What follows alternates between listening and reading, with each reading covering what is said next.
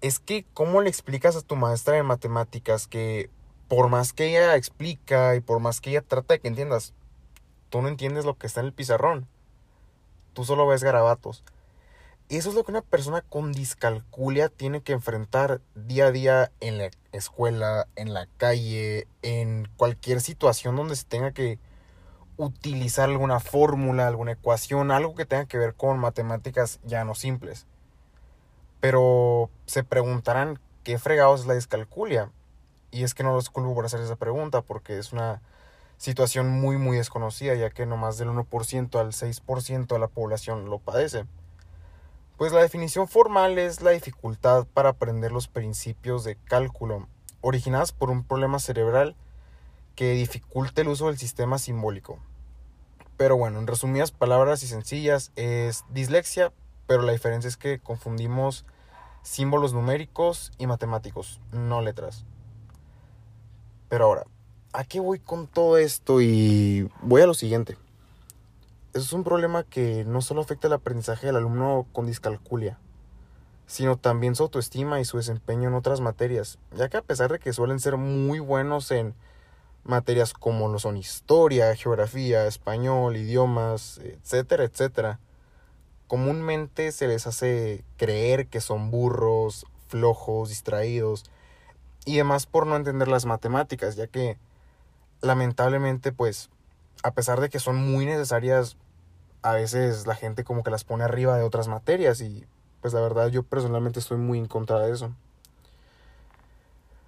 A pesar de que firmemente crea que tanto las escuelas como la familia deberían de buscar apoyo extra para el alumno o la alumna con discalculia, también creo que el mismo alumno o alumna ya consciente de su problema debería buscar apoyo.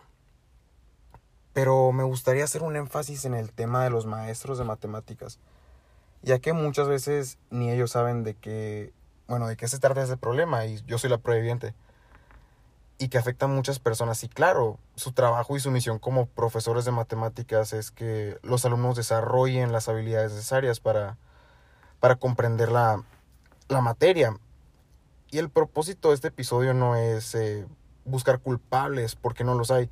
Tampoco es de rastrear en la cara al sistema educativo que están haciendo mal su trabajo, ni nada por el estilo, pues claro que no. El único propósito de este episodio es dar a conocer este problema y que las personas que lo escuchen, ya sean maestros, alumnos, padres de familia, lo que sea, sepan de este problema y también de qué se trata. A continuación les diré unas palabras eh, para esas personas que tienen discalculia, que me están escuchando. Y si no tienes discalculia, de todos modos puedes quedarte. Porque seguro conoces a alguien que lo padece y te puede ayudar a empatizar mejor con él o ella. Ahí les va. Mira, entiendo cómo te sientes, entiendo esa angustia que sientes al ver una fórmula, una ecuación o un problema que bien sabes no vas a poder resolver sin ayuda. Pero ahí estás, tratando de entender esos garabatos que los demás llaman números. Estás ahí, intentando concentrarte en eso, pero simplemente ves eso, garabatos. Voltas a ver el resto de tu clase y te das cuenta de que como todos están terminando, entregando y checando. Y tú ni siquiera has empezado. La maestra se da cuenta, te grita o te regaña. Los demás voltean a verte y se burlan. Claro, te sientes como un completo tonto, un incompetente y un burro. No ves la hora de irte a casa. Quieres escapar, pides ir al baño y te vas porque yo sé, yo sé que estás harto de esa clase. Y sabes que hay algo en tu cerebro que no deja que esa información entre. Pero hey, déjame decirte una cosa. Las matemáticas no te definen. Entiende que el mundo es mucho más que números y ecuaciones. También hay letras, deportes, arte, oratoria y un menú interminable de opciones de las cuales tú puedes elegir y puedes triunfar. Recuerda que en este mundo todos somos un muy muy gran equipo en el que en este juego llamado vida todos somos parte y todos necesitamos de todos. El chiste es encontrar ese lugar donde quieras, puedas y te apasione jugar. Una vez que lo encuentres, ese propósito que te mantenga con ansias y gozo en lo más profundo de tu corazón te felicito. Ya diste el primer paso para ganar. Si te gustó este episodio, te agradecería que lo compartieras, para que esta comunidad siga creciendo y pueda seguir con este proyecto. Sin nada más que decir, me despido. Adiós.